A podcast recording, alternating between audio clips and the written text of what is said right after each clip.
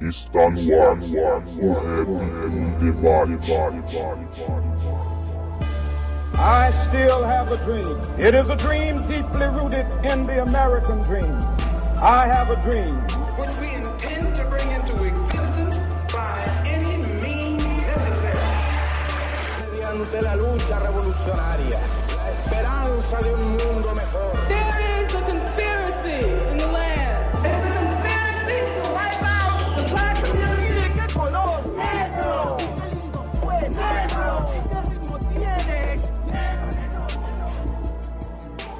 Salve, salve a todos os irmãos e irmãs conectados no site h2sm.com.br. Sejam todos muito bem-vindos ao 13º episódio do programa O Rap em Debate. Eu sou o Alisson e mais uma vez estamos aqui nesse espaço para falar sobre questões sociais, sobre militância, sobre literatura e tantos outros temas que têm muitas das vezes faltado no nosso diálogo sobre o hip hop. A gente ainda acredita que o rap é um instrumento de transformação social, certo? Para quem está chegando agora, o Rap em Debate é um podcast que é um programa de áudio que fica disponível na internet. E você pode ouvir online através do site ou do YouTube ou baixar em MP3 e escutar aonde você quiser. Você também pode baixar um agregador de podcast no seu celular e assinar o feed. E aí toda vez que a gente publica um novo episódio, ele vai ficar disponível automaticamente para você. No programa de hoje, a gente teve a honra de conversar com a primeira rapper de Brasília, a Vera Verônica. Ela tem 25 anos de carreira, é professora universitária, cuida de um orfanato, é palestrante e gravou recentemente seu DVD comemorativo de 25 anos. Verônica falou bastante a respeito do seu trabalho na universidade, seu trabalho com as crianças, na educação, falou sobre o DVDs, falou sobre a carreira, enfim. Ela falou bastante coisa, então é importante que você ouça com atenção. Certo? No programa, eu acabei falando que o episódio era o 14. Na verdade, nós estamos no 13. Então, finalizado isso, bom programa a todos e fiquem agora com o 13 episódio do programa O Rap em Debate.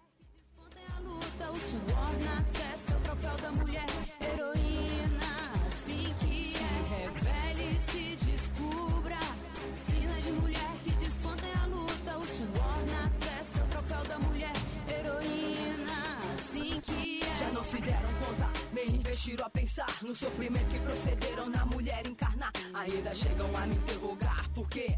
Só sofrimento passa, pense no que é e no que faz aqui. Porque mulher de atitude não deixa falha, corre atrás do mundão e só batalha por meio. Total, pessoal. Então estamos começando mais um programa o Rap em Debate, dessa vez o 14 episódio. E hoje a gente vai estar falando com uma irmã que é a primeira rapper de Brasília, já tem 25 anos de carreira e tem uma caminhada dentro do rap, da militância social. Então a gente vai conversar com ela, ela vai falar um pouco da sua carreira, vai falar sua ideologia, seus pensamentos, enfim. Tem muita ideia para trocar aqui com ela hoje. O nome dela é Vera Verônica, do Distrito Federal. Salve, salve, Verônica, tudo bem? Salve, satisfação demais estar participando, é, poder contar um pouco da minha história, né? O que, que as mulheres estão fazendo, como é que a gente está se movimentando. É um prazer. Da hora, Verônica. Prazer imenso é nosso você estar participando aqui. É muito importante ter mulheres para falar a história e ter autonomia para contar, né? Então, Verônica, no programa que a gente sempre começa é, pedindo para os convidados, né? Para hoje a convidada se apresentar, falar quem é você, falar um pouco. Vamos que vamos. Então, sou Vera Verônica, tenho 38 anos, desses 25 dedicados à cultura hip hop. Canto rap desde 92, é, não várias e várias vezes, né? A gente pensa em desistir, em parar, em mudar os ares, mas não adianta porque eu vivo o rap, né? O rap ele corre nas minhas veias. Eu comecei numa época em que não tinham mulheres cantando aqui no DF. O que a gente ouvia de, de feminino era os gringos que vinham. Ah, chegou para nós aqui a coletânea do Rio de Janeiro, né, com a Ed Wheeler, e chegaram é, vários boatos e a galera falando da Sherilane, da Rúbia, da Regina, mas eu não conhecia nenhuma delas. Então o que a gente tinha de, de material era mesmo rap é, feito por homens. E na época que eu comecei, eu não conhecia essa palavra machismo no hip hop. Foram os caras que me ajudaram. Todos é, aqui no DF foram solidários, porque a gente não tinha espaço para tocar, a gente não tinha base instrumental, então todo mundo ajudou. Eu comecei a cantar rap porque eu vivia num lugar onde era uma zona de prostituição E minha mãe sempre falava: olha, você pode estar no lugar que for, é só você saber que você não vai se contaminar. E ela sempre incentivou muita gente a estudar, né? Eu digo a gente porque minha mãe tem um orfanato comigo, então nós aí já somamos mais de 200 irmãos. E aí minha mãe sempre falava pra gente, né? Vamos estudar, vamos batalhar. Minha mãe ouvia muito samba. Samba é sertanejo de raiz, então eu cresci ouvindo isso. E naquela época o nosso samba era mesmo de protesto, né? Contando as mazelas da, da periferia. E aí foi ouvindo samba que eu conheci um rapper chamado Dino Black, que me apresentou o rap. E aí conheci o rap em 91, em 92 eu comecei a cantar e estamos aí na caminhada, né? E não pretendo parar. Da hora, Verônica. Depois a gente vai conversar um pouco a respeito é, da questão da educação, do orfanato, mas dando continuidade aqui, é, quando que você se tornou, teve esse pensamento de militância? Se ele veio antes do rap ou o rap te ajudou nisso? Como que foi? Como que você se inseriu dentro da militância social é, através do rap ou ao contrário, a militância veio antes do rap? Não, o rap veio primeiro, né? Porque eu comecei, eu tinha 12, 13 anos, né? A gente ainda não tinha uma consciência política. Então foi o rap que introduziu na militância. É, a, eu acho que cada pessoa que canta rap, ela canta por um motivo, ela canta por uma motivação, né?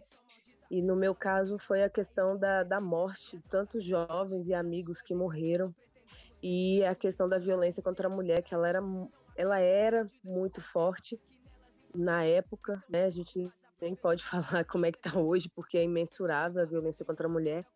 Então, as minhas temáticas, elas vieram da minha realidade. E aí o rap me levou para a educação, né? Eu sou pedagoga. E aí isso me levou para militância. E quando eu falo militância, ela é todos os dias, é palestra, é na rua, é no sinaleiro, é trocando ideia, né? Então, foi o, o rap que me levou para a educação e para a militância. É, você consegue enxergar o rap sem militância, o seu rap sem militância? Não, não consigo viver sem militância, não consigo enxergar o meu rap sem militância, porque todos os dias, né? Hoje mesmo, só a nível de Distrito Federal, mais de sete mulheres deram entrada na delegacia por violência física. Imagina quantas não tiveram coragem de ir na delegacia.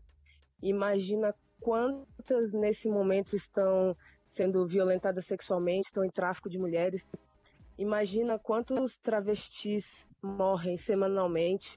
Então a gente tem no rap as temáticas da nossa vivência, então não tem como dissociar isso, né? É, muita gente fala assim, ah, o rap tem variantes, tem o rap modinha, tem o rap gospel, o rap gangster, o rap consciente. Eu acredito que cada pessoa vai para o rumo que oferece. E para mim foi a militância. Certo. E é, como que foi o começo do rap assim para você, enquanto mulher dentro do hip hop? Você falou que teve um pessoal que te ajudou e tal. Você não sentiu um estranhamento por ser mulher dentro do rap? Não, não. Brasília é, foi muito, é muito acolhedora, né?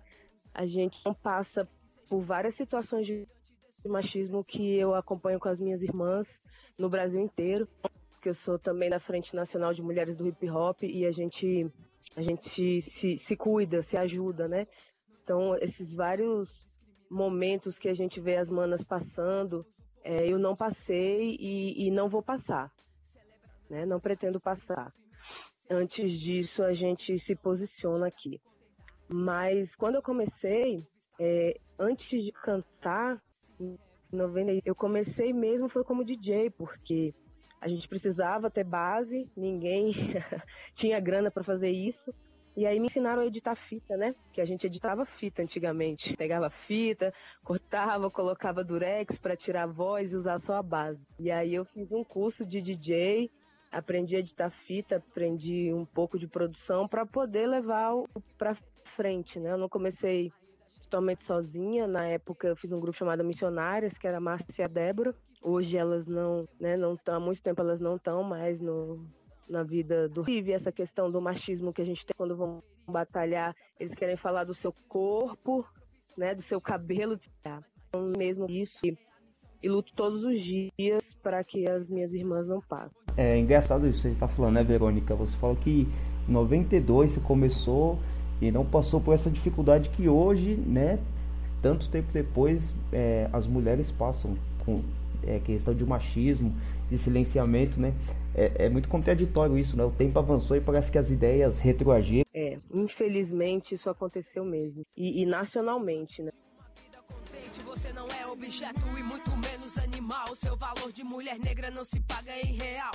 À noite, uns tais manos vão pegar umas cachorras. Se você é um ser humano, não se enquadra nesse plano. Se revele, se descubra. Sinas de mulher que desconta a luta. O suor na testa, o troféu da mulher.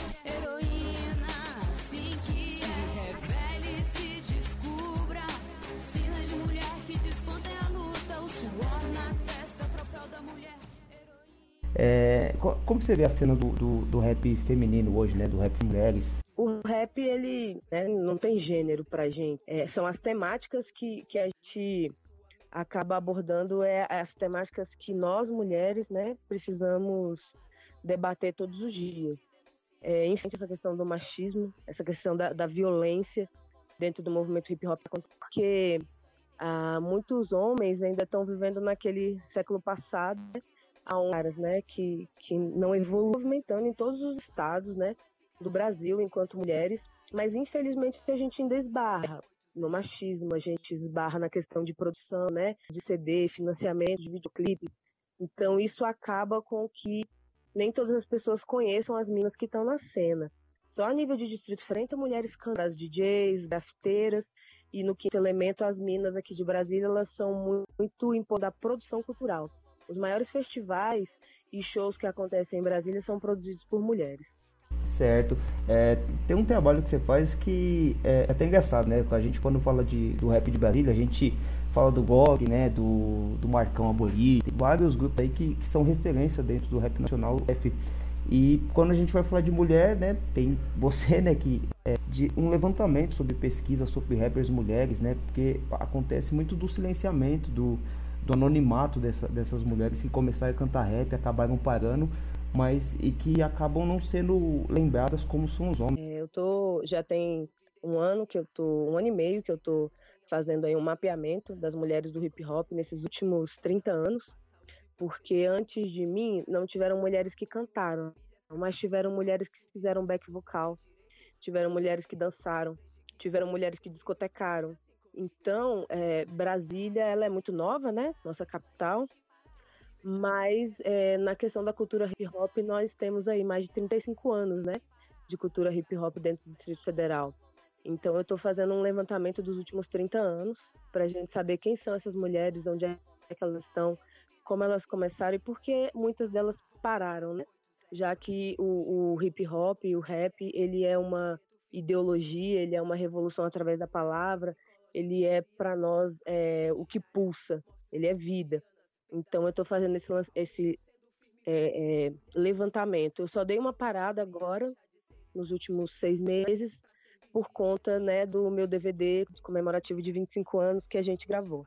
Certo, e você está tendo dificuldade de levantar esses dados, esses arquivos? Como que está sendo esse trabalho? Não, está muito legal porque nós somos uma equipe de mais de 15 mulheres né, que estão fazendo esse levantamento.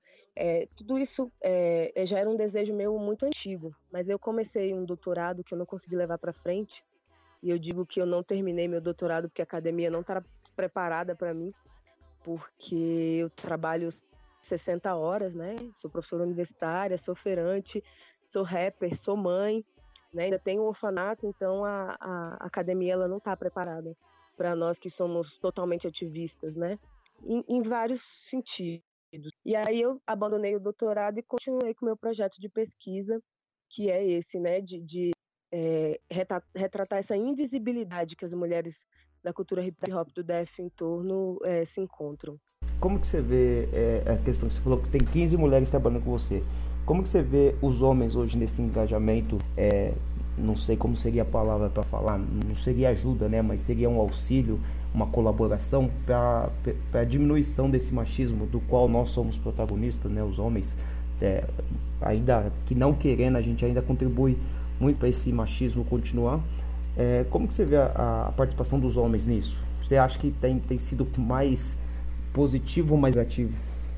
É, eu vou falar a nível de Distrito Federal, né? Porque aqui a gente tem uma cultura de que se vai ter um evento e vai ter um show é, que não seja particular, claro, né? Que um show particular, a pessoa contrata quem ele quiser, mas vai ter um show é, financiado ou um show pelo governo, é, a gente não, não tem uma cota de mulheres, mas é, todo mundo já sabe que se o cartaz sair ou se sair um ato daquele evento e não tiver mulheres, que a gente vai para cima. Então, é, a gente foi muito para cima no passado e hoje a gente não precisa mais, né? Então, a gente acabou conquistando um espaço que já era nosso, mas que não tinha visibilidade. Então, a gente tem acesso a, a todos os eventos, a gente participa, a gente meio que faz um rodízio, né? Para que todas participem mas é, infelizmente esse, esse machismo ele é velado, né? Porque eu dou um tapinha nas suas costas agora, te chamo para cantar, não, mina, cola, e aí chega em casa ele bate na esposa, né? Bate na namorada, é, coage outras mulheres, então assim é difícil, porque é, no hip hop a gente tem alguns caras que têm essa postura, né? Então a gente está sempre bem atenta para saber com quem a gente vai colar, quem são esses caras, né? Que estão reproduzindo esse machismo velado. Então a gente está meio que em rede, né? Em rede nacional para saber quem são e o que, que eles estão fazendo e como que a gente pode combater esse machismo. Agora dizer qual é a fórmula e como cada um vai fazer isso, cada uma vai fazer isso é muito difícil, né? Porque o ser humano ele só dá o que ele tem. É, é, falando, ainda debatendo, né, porque é engraçado, né? A gente, você falou da, da Frente Nacional de Mulheres do Hip Hop, a Neguiê e a, a Luna já colaram aqui, eu já tenho que ideia com elas também. É, aprendi, a, aprendi bastante a respeito disso. Com a Gabriela Bruce também eu conversei. E por mais que a gente tente fugir desses assuntos, né? Quando a gente conversa com uma, uma rapper mulher, a gente sempre tá voltando ao assunto do machismo, né? Do silenciamento, é, esses temas. Você acha que isso tende a diminuir? Como que você, você vê esse, esse avanço? Eu vejo que é, a situação do, do, machismo na cultura, porque ela não acontece só dentro do movimento hip hop, né? Eu vejo que a questão do machismo na cultura, a gente ainda tem muito que avançar. Sempre que a gente puder, a gente tem que bater sim nessas teclas. Isso está presente nas nossas letras. Só que o movimento hip hop é, feminino, ele não gira em torno disso, né? A gente tem várias temáticas aí para a gente poder discutir, né? Questão LGBT, questão de homofobia, de respeito, de diversidade, né? questão de direitos humanos, né? A gente tem que discutir como é que tá aí o genocídio da juventude negra, né? A cada 10 jovens mortos, sete são negros. Como é que é isso? Né? Como é que a gente não leva esse problema para a sala de aula? Como é que a gente não discute com a segurança pública? Como é que a gente não problematiza isso em rede nacional? Então, nós, mulheres do hip hop, a gente está muito preocupada mesmo com as temáticas que estão doendo todos os dias. É, claro que dançar é legal, que curtir o som é muito bom, mas até que ponto a minha música está sendo mesmo um veículo de transformação social? É muito nisso que a gente está preocupada.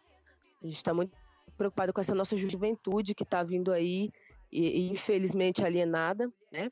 Porque a gente tem jovens aí que hoje para ele tanto faz matar ou morrer, né? E, e, o valor da vida, onde é que ele vai parar? Então a gente discute sim machismo, a gente vai discutir ele sempre porque infelizmente ele ainda não é combatível, mas a gente está abordando sim outras temáticas, né? Para a gente poder seguir em frente. Chega de ser submissa. Se falta informação, procure abrigo. Se falta informação, procure auxílio. Não deixe seu rosto marcado pelo agressor. Não deixe seu corpo ser violentado pelo terror. Não deixe sua mente atrofiada por um falso amor. Amor é nós por nós contra qualquer opressor. Calada não vou mais ficar, resolvi denunciar. Isso aí tem que parar. Liberdade eu quero. Calada não vou mais ficar. Certo, é, é, eu tava pensando aqui, né? Você tem 25 anos de, ca de carreira de rap. O tempo que você tem de carreira é, é, é, maior do que o tempo de vida de muitos rappers dessa, dessa nova geração, né? E, e, e voltando, são rappers que reproduzem, né? Que objetificam o corpo da mulher, que tratam a mulher como é, só pela questão sexual, corpo e tal. É, como que você vê isso aí, essa, essa juventude aí? do que tá entrando no rap, que não tem conhecimento sobre a história do hip hop é, e que parece que tá tudo no, na Gozolândia. Se você hoje entrar no, no YouTube e colocar lá fábrica de artistas, você vai achar muitas dessas pessoas que estão aí, né? Fazendo música só por entretenimento. E, e a dificuldade disso é que ele toca na rádio e eu não. Né? A dificuldade disso é que ele paga o jabá e eu e outras minas não. E aí a gente fica assim nesse silenciamento, né, nessa invisibilidade, enquanto música de qualidade, né, vamos chamar assim. É muito difícil discutir isso porque é, o rap ele é uma das poucas músicas, né, é um, dos poucos estilos culturais que tem mesmo liberdade de expressão, que você pode fazer, né, e, e falar o que você quer sem censura. Mas a gente, quando consegue, né, trocar uma ideia com um humano desse, a gente tenta mostrar para ele o outro lado, né? Não mostrando para ele que ele tem mãe, que tem irmã, que tem que respeitar, mas é que ele tem que respeitar qualquer ser humano, né? E que naquele momento ali ele me desrespeitou, desrespeitou minha filha, desrespeitou as futuras gerações. Mas eu, infelizmente, assim, não sei se respondi, mas eu não perco muito meu tempo com, com esse tipo de rap, não ouço, né? A gente acaba ouvindo uma vez para saber o que que tá acontecendo e como que a gente vai poder combater isso. Te preocupa essa ascensão desse tipo de discurso dentro do rap? É, ele preocupa, mas ele também é passageiro, né? A gente chama isso aí de rap mod se é, fizer uma ordem cronológica de 90 dias. Ele já tem que vir com outra coisa e outra coisa. Os nossos jovens, eles estão, eles querem, eles querem consumir cultura. E por mais que ele ali naquele momento tá dançando aquele tipo de música, é, a gente tenta despertar uma consciência crítica para que a pessoa saiba, né, é, não se envolver. O que infelizmente tem acontecido com alguns rappers dessa nova geração é que eles estão se equiparando a esse funk novo, né, que faz com que a mulher seja simplesmente um objeto de desejo. E aí tem aumentado os índices de estupros, de violência contra a mulher, né, de desrespeito, de desacato. Isso só traz atraso. Acho que a gente pode entrar na questão da educação também, né? Você falou sobre levar é, esse, esses, esses debates, esse, essa, esses pensamentos dentro da sala de aula. É, como que você começou sua sua carreira acadêmica? Como da, da onde que surgiu a vontade de se tornar professora, de se tornar educadora e como que você trabalha dentro da sala de aula com isso? É, eu fiz agora 18 anos, né, de sala de aula, leciono há 18 anos já. É, eu sempre quis ser professora, antes mesmo de, de saber que eu seria rapper, eu já queria ser professora, já era um, um sonho. E me tornei normalista, né, no meu ensino médio. E quando eu fui fazer faculdade é, para pedagogia, eu enfrentei uma grande barreira que foi no meu TCC eu não tive orientador porque eu queria falar do rap e educação, né, como um, um veículo de transformação social para o jovem de periferia. E não tinha livros, não tinha, né, não tinha orientador para isso. Então eu tive que ir para uma banca de TCC sem orientador. Tive que ficar três meses em São Paulo. Quem me acolheu foi o de menor na época e me deu uma força, me apresentou as pessoas, me levou para comprar livros, porque a gente não tinha essa globalização que tem hoje, né? Acesso à internet, você vai lá e baixa o que você quer. A gente né, tinha que comprar livro, estar tá direto com os pesquisadores, então eu enfrentei essa barreira. E aí, por enfrentar essa barreira, eu quis me tornar professora universitária para ajudar outras pessoas, né, na formação de professores. E aí depois disso eu fiz várias pós-graduações, já fiz mestrado, só não concluí o doutorado, mas a educação está latente. É, sou consultora do Ministério da Educação em Gênero e Orientação Sexual e Diversidade. São as temáticas que a gente vive, né? Enquanto mulher de periferia. Então, é isso que eu faço na educação. Faço várias palestras, é, apresento vários seminários sobre essas temáticas e sempre com o rap. Né? O rap ele é a linha de frente. É, dentro da universidade, você está falando que você trabalha com essas temáticas, que são temáticas né, ditas progressistas, né? Fala sobre a questão da, da mulher, a questão do, dos LGBTs, enfim, da, da negritude. Como que se a, a, a faculdade, a faculdade que eu digo público, né, o, os alunos é, fazem essa leitura? Você acha que existe muito, muita resistência a esses temas? Como que você, você... Como eu trabalho no curso de humanas, né, a resistência ela, ela não existe. O que a gente fez agora foi implantar nos cursos é, de exatas uma, uma disciplina chamada é, diversidade e gênero, porque aí as pessoas vão saber pelo menos um pouco de relações interpessoais, né? De relações humanas, de respeito ao próximo.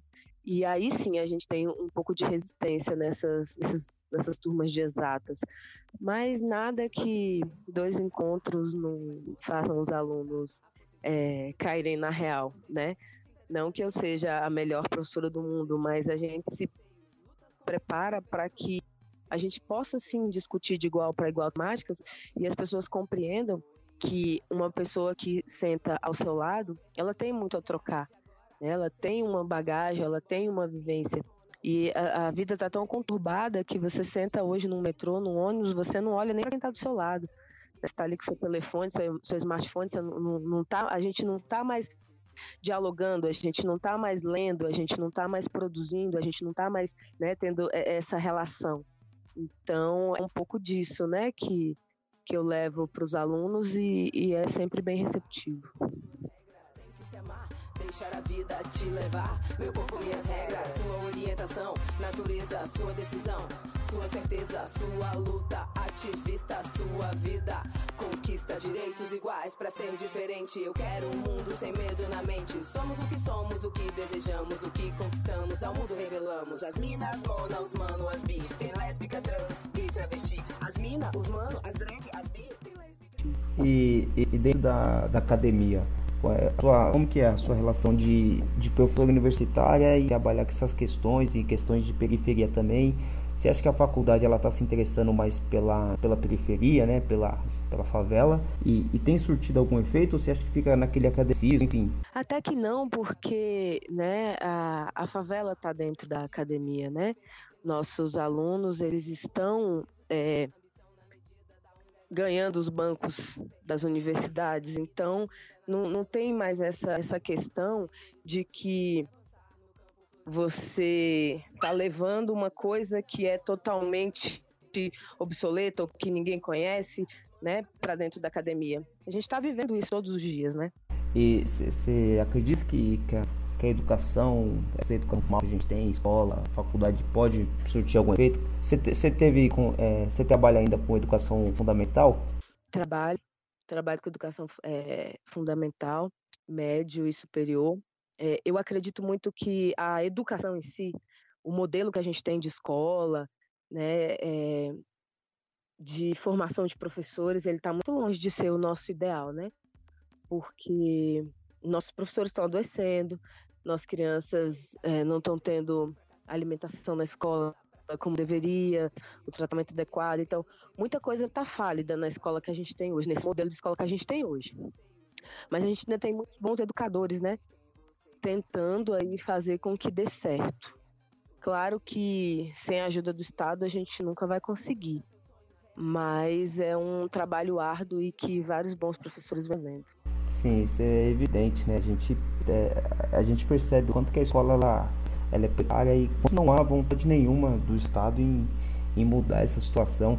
É, você acha que, que só o, o, é, a resistência dos professores em manter, em se manter dentro da sala de aula mudar pode surtir um efeito a, a, a, curto prazo, a longo prazo? Como que você vê? Esse efeito ele é a curto prazo porque ele atinge aquele indivíduo que está ali. Enquanto a gente não tiver retomado as nossas políticas públicas, né, porque infelizmente a gente teve vários retrocessos agora, quando a gente não retomar as políticas públicas educacionais, de diversidade, da Lei 10.639, de formação de professores, é, o retrocesso vai ser mais, infelizmente.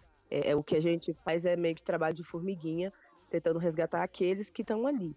Mas a gente não sabe daqui para frente o que vai acontecer mesmo. Ninguém sabe, né? Certo. Você é, falou que você falou doutorado porque a faculdade estava preparada. Como que é isso? Como que você vê é, a faculdade? É porque assim, quando você vai fazer um, um doutorado, um PhD, você tem que ter uma dedicação exclusiva para aquele curso, entendeu? E eu nessa vida, nesse corre, nessa encarnação não é para mim. Eu já meio que já já, já, já abstraí da minha vida, né? Esse título é, não vai mudar a vida que eu tenho, a convivência que eu tenho, né, com a rua. E, e ele não é a coisa mais importante nesse momento. Eu acho que o mais importante nesse momento é a gente resgatar, né? Várias minas e vários manos aí que estão desacreditados da, da vida, né? Desacreditados da cultura hip hop, meio sem rumo, né? Eu acho que isso é muito mais do que é, brigar com a academia para ela entender que é, a galera da periferia precisa trabalhar e estudar ao mesmo tempo, não só estudar.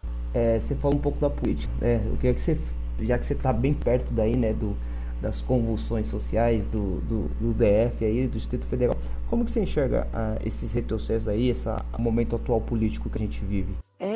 Caótico, né? Eu acho que a nação inteira entende isso. É, eu acho que nesse momento nem diretas já nos ajudam, né? Vai ter que, é, como diz minha mãe, acontecer um milagre. A gente não sabe quem vai ser o próximo governante e o que esse governante vai fazer com a gente, né? Até o fim do seu mandato. Mas o que a gente tem visto de abandono em todos os sentidos, educação, saúde, cultura, saneamento básico, né? Coisas mínimas de, de um soro e uma luva num, num hospital, é, a gente está em total abandono, né? Com os nossos governantes. E aí, levando para os estados, para os governadores, para os prefeitos, isso piora. A gente ainda está, como diz outro, na capital e no Distrito Federal. E essa galera do interior, aonde a água não chega, aonde a saúde não chega, aonde a educação já não existia. Então é, é, muito preocupante, né? E aí me preocupa mais ainda que muitos artistas que estão em ascensão, que estão na mídia, poderiam estar tendo um trabalho mais efetivo, né, de denúncia, para que as pessoas se mobilizem na hora da votação. Muita gente hoje, se você perguntar em quem ela votou, ela, ela vai lembrar no máximo do presidente do federal. Ela já não lembra quem foi o distrital, ela já não lembra mais quem foi que bateu na porta dela, ela não lembra, né? E isso é comum no, no, no, brasileiro. Mas isso é preocupante, porque aí essas mesmas pessoas que não estão fazendo nada agora vão ser reeleitas e vão fazer menos ainda. E dentro do rap, você acha que falta posicionamento também? Ou... Olha, no rap a gente ainda tem umas, umas alfinetadas, né? A gente ainda vê quem, quem tá né, conseguindo chegar é, aos meios de comunicação de massa ainda dá um, no geral, no geral, né? Os nossos artistas, eles é, estão se posicionando muito pouco. E aí você ainda vê artistas né, sendo solidários a, a, a candidatos que são, como eu vou dizer, pessoas não defensoras de direitos humanos, e isso piora a nossa situação, né? Sim, é, esse debate é muito complexo hoje, né? Sem quem entrar no espectro político, né? Mas é, você vê alguns rappers, alguns é, cantores de periferia defendendo ideais reacionários, né? É difícil de você engolir isso, ainda mais porque a gente vem de um, de um pensamento de rap de década de 90, né? Que mesmo não sabendo o que era esquerda, o que era direita, a gente tinha uma consciência de classe de, de defender a periferia, defender é, a minoria, e hoje você vê um. É, parece que um analfabetismo político enquanto não saber para que lado está atirando, ou até, ou até atirando para o lado do, do... Infelizmente a gente está passando por isso. Mas eu ainda acredito na revolução através da palavra. Eu acredito que esse trabalho que a gente faz de formiguinha, porque é você aí na rádio, eu indo nos presídios, nas unidades de internação, nas Fundação Casa, na escola, né? Eu acho que é isso que, que faz a gente ter esperança. Né? E você ouvir uma criança dizer que, olha, quando eu crescer eu quero ser igual a você, isso faz, né? Isso te motiva, isso faz você ter esperança, você se melhorar, você ter mais conhecimento para poder, né, trocar conhecimento. Então, a gente acaba não se apegando a isso que está acontecendo agora para a gente não desistir, né?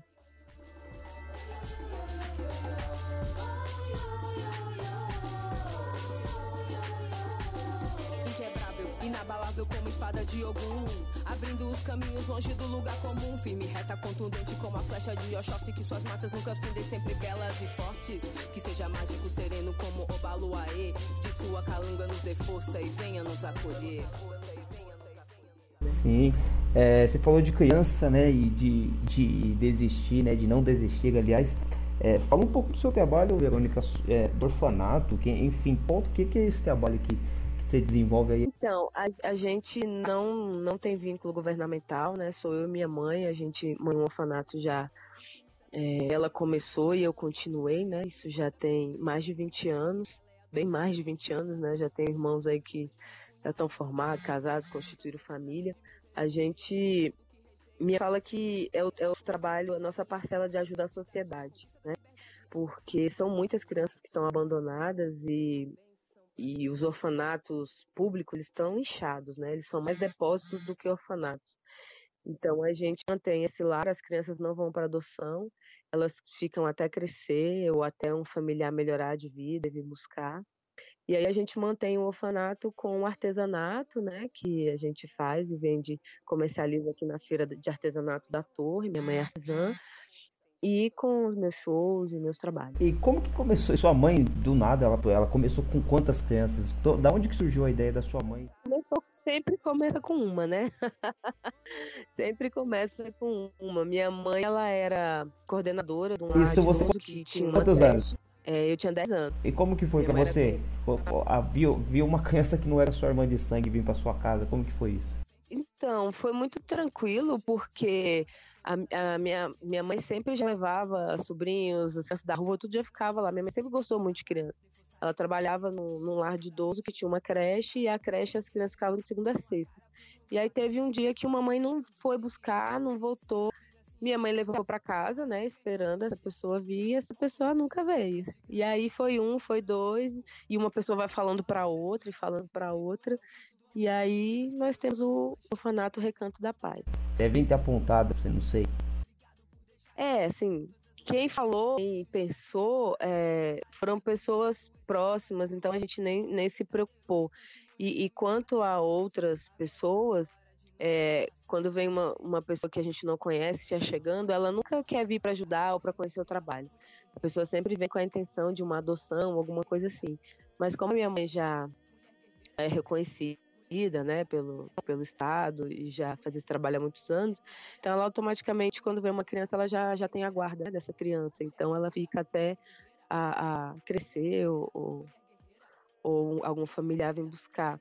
Então, assim, críticas sempre vem.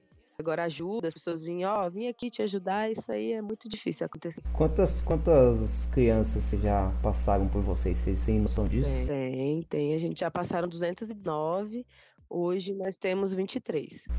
Hoje tem 23. Elas ficam até. Até. até você falou. Não tem uma idade certa, né?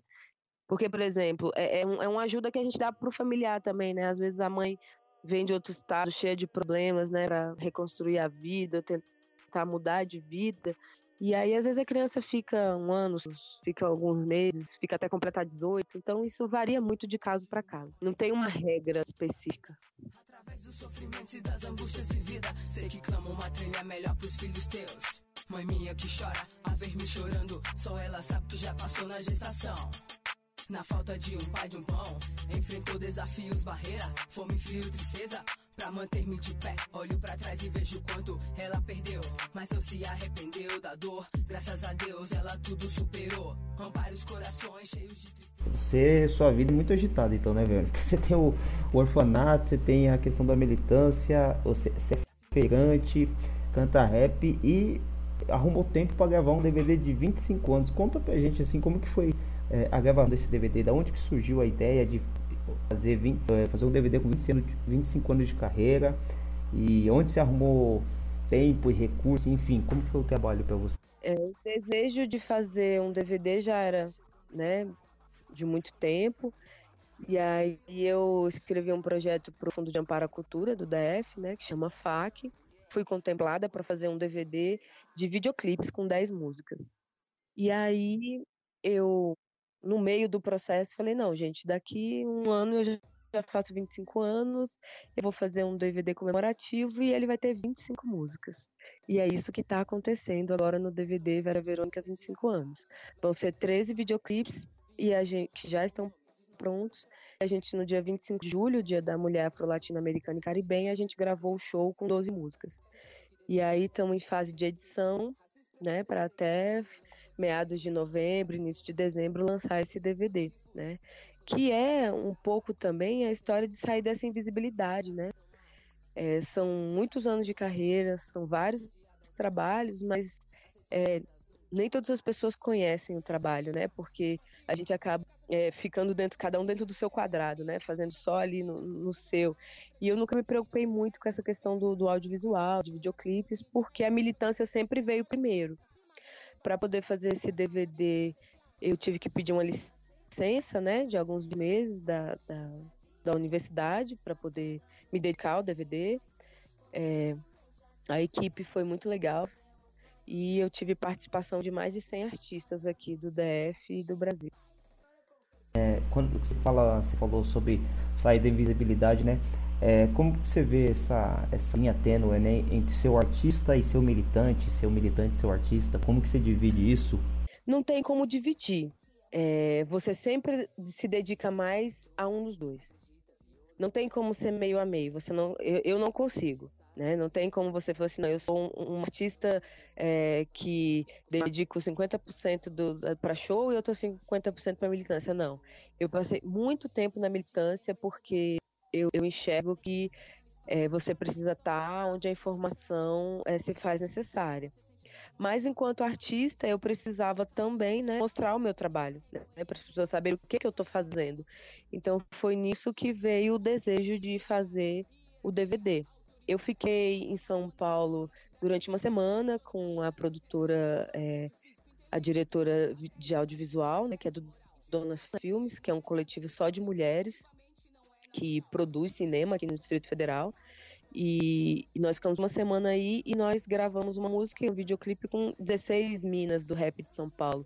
É, para mim foi muito importante porque é, participaram mulheres da minha trajetória, né, desde o começo, e, e, e grupos novos, né, meninas que estão aí fazendo a diferença, né, então foi muito importante isso. Em contrapartida, eu fiz aqui no DF uma música com 21 mulheres, também todas, né, cantoras de rap. É, não coloquei mais, porque senão a música ia passar sete minutos, e aí a gente sabe que não pode. Mas é isso. É, também tá incluindo as minhas não só o meu protagonismo, né, mas de outras mulheres. Então isso para mim foi muito importante. É, eu já tinha visto ele, né? Então para conversar com você eu tava revendo algumas coisas. O Assediados, né? Foi com, foi teve é, alguma, se eu, se eu cabeça lembro da Priscila Fênix, né? Da Luna, da, da saga do a Lauren, Sherline, Rúbia. Então assim são são mulheres que é, fazem a história, né? Fazem a diferença no, no movimento hip hop. E não participaram mais porque não cabia, né? A gente sabe o, o limite, o tamanho de uma música, mas assim, a gente já está se organizando para fazer aí outro som com as minas que não, não, não, não participaram, né? Porque a gente acaba conhecendo todas, né? A gente vai tentando buscar todas as mulheres do hip hop para a gente poder se unir, né? Pelo menos aí nessa questão da invisibilidade. Então você fala que quando você está numa sala de aula você não deixa de ser a rapper, é a feirante. Não, você... não deixo de ser a rapper, não deixo de usar meu rasta, meus turbantes, de estar com minhas roupas coloridas, sempre muito pintada. E na apresentação, aí eu já falo que sou cantora de rap, porque para mim é um orgulho. Para mim é, é, é o meu empoderamento, né? Ser uma mulher negra de periferia, toda de rap, que transforma vidas. Então, é, aí sim, a Verônica é a mesma em todos os espaços. Você se sente referência dentro desses espaços para as mulheres? Ah, sempre me sinto e sempre sou citada. Isso faz com que a gente tenha sempre mais força, né? E, e, e veja que está sempre no rumo certo. Porque eu acho que se eu errar em alguma coisa, eu quero saber disso também, né? Não só o que está certo, a gente precisa saber o que está errado para se melhorar. Então, ser referência, ser citada, é, ser sempre lembrada faz com que você saiba que você está no caminho certo. Respeito ao que desejo as mulheres brasileiras que enfrentam racismo, preconceito, sexismo, violência o tempo inteiro. Combatendo o machismo e seus efeitos nocivos. Vamos constantemente assediadas, mas não seremos mais. Assediadas não mais. Assediadas não mais. Assediadas não mais. Assediadas nunca mais.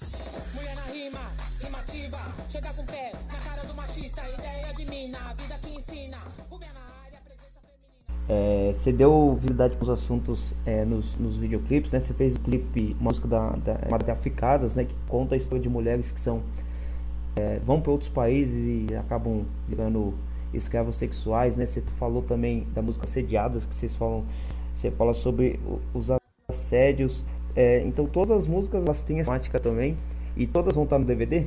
Sim, todas vão estar no DVD. Agora, no dia 15 de março, a gente lançou um CD com 11 músicas, né, que, que já vão estar no DVD, que é o CD Mojubá.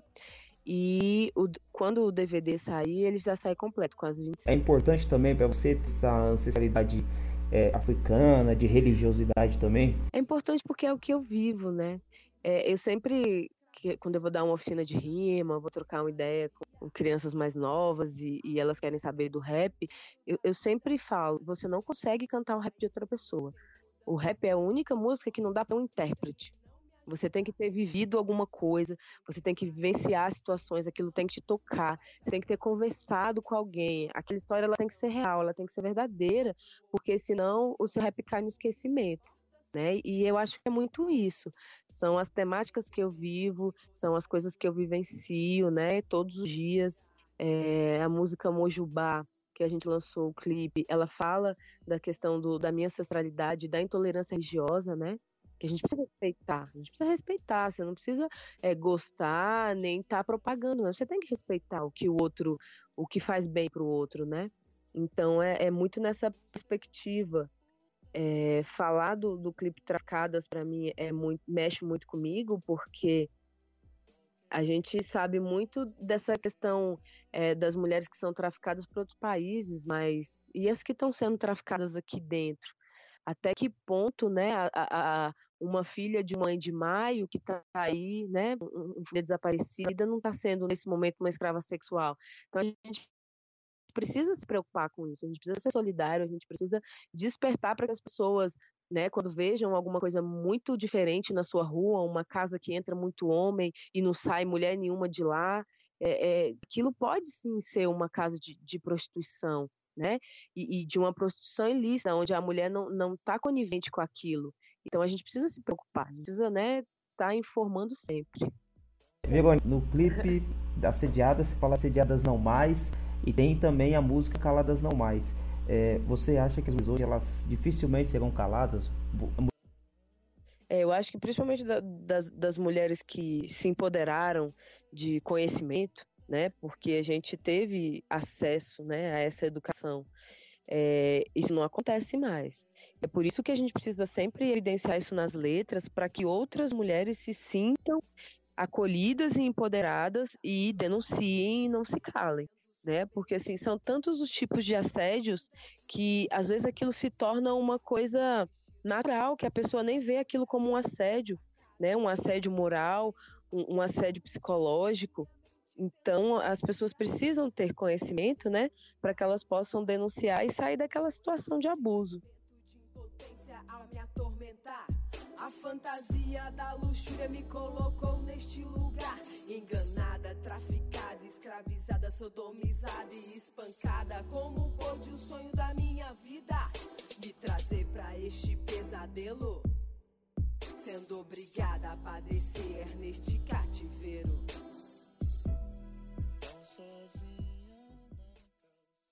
É, Verônica, então, parte no final aqui, a gente sempre pede pro, pro convidado, pra convidada, dar uma dica cultural a respeito de livro, DVD, enfim, alguma coisa que você acha que vai acrescentar para as pessoas que estão ouvindo. Ah, vamos lá. É, queria até falar do que eu tô lendo agora. Eu tô lendo o livro da Angela Davis, está sendo libertador para mim. Ele, é, ele, não chegou ainda em todas as livrarias, mas é, se você procurar no, a, a, a mina mais próxima de você, ela vai ter um para te emprestar, ou vai te indicar onde comprar. É, indica... Diga. É, tem uma. Você falou que ainda não chega a todos, mas tem uma, uma editora popular que é, traduziu ele em PDF, né? Lógico que não é a tradução que está sendo feita na edição oficial do Brasil, mas é um coletivo que traduziu esse livro. Tem ele em PDF. Se eu conseguir, eu vou deixar ele no, no, no link aqui do post. Ai, meu link, agradeço. Agradeço demais porque é, é libertador, né? Você saber que é, há mais de, de, de três, quatro décadas, as mulheres elas foram tão silenciadas que a sua história ela poderia estar mudando vidas, né? E muitas vezes não está porque não, as mulheres não fizeram nada, as mulheres não brigaram, as mulheres não lutaram. E a gente está aí mostrando, né, a duras penas que, que a gente sempre teve na linha de frente. Outra indicação é o livro Perifeminas, que ele é uma coletânea de livros de mulheres do- da cultura hip hop, que foi produzido aí é, é, pela Frente Nacional de Mulheres do Hip Hop, em conjunto com a Ação Educativa, esse você encontra né, na internet.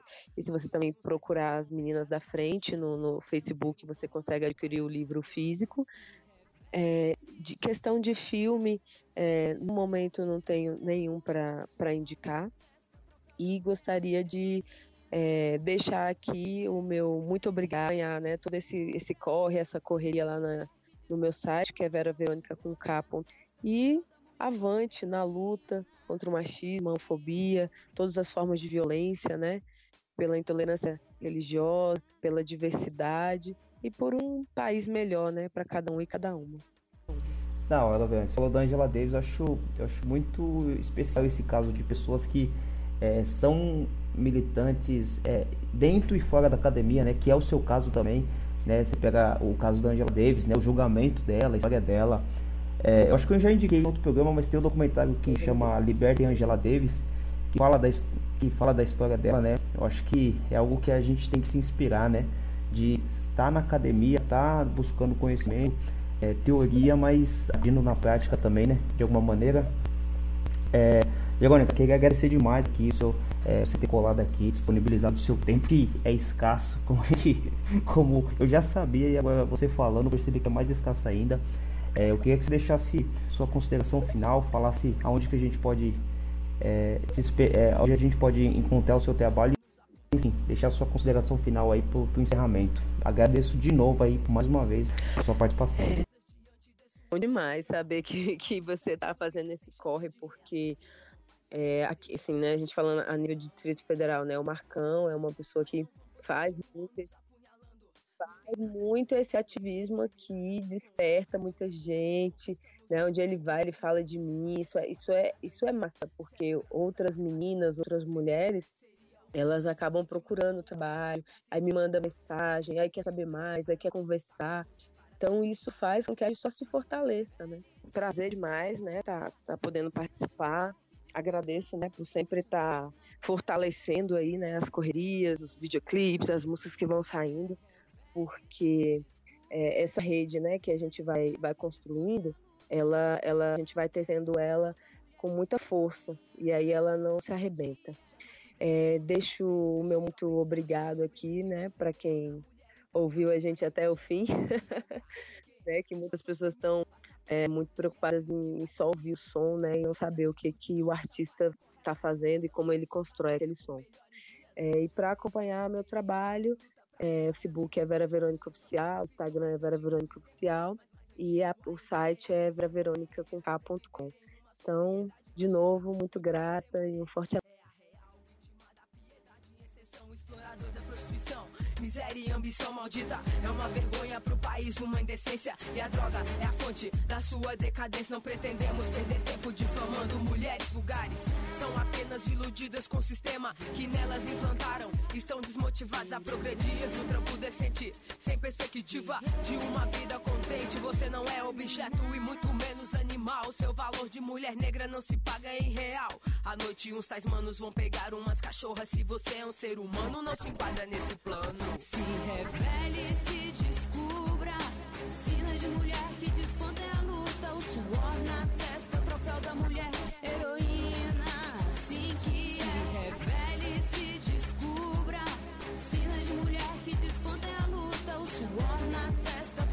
mulher heroína.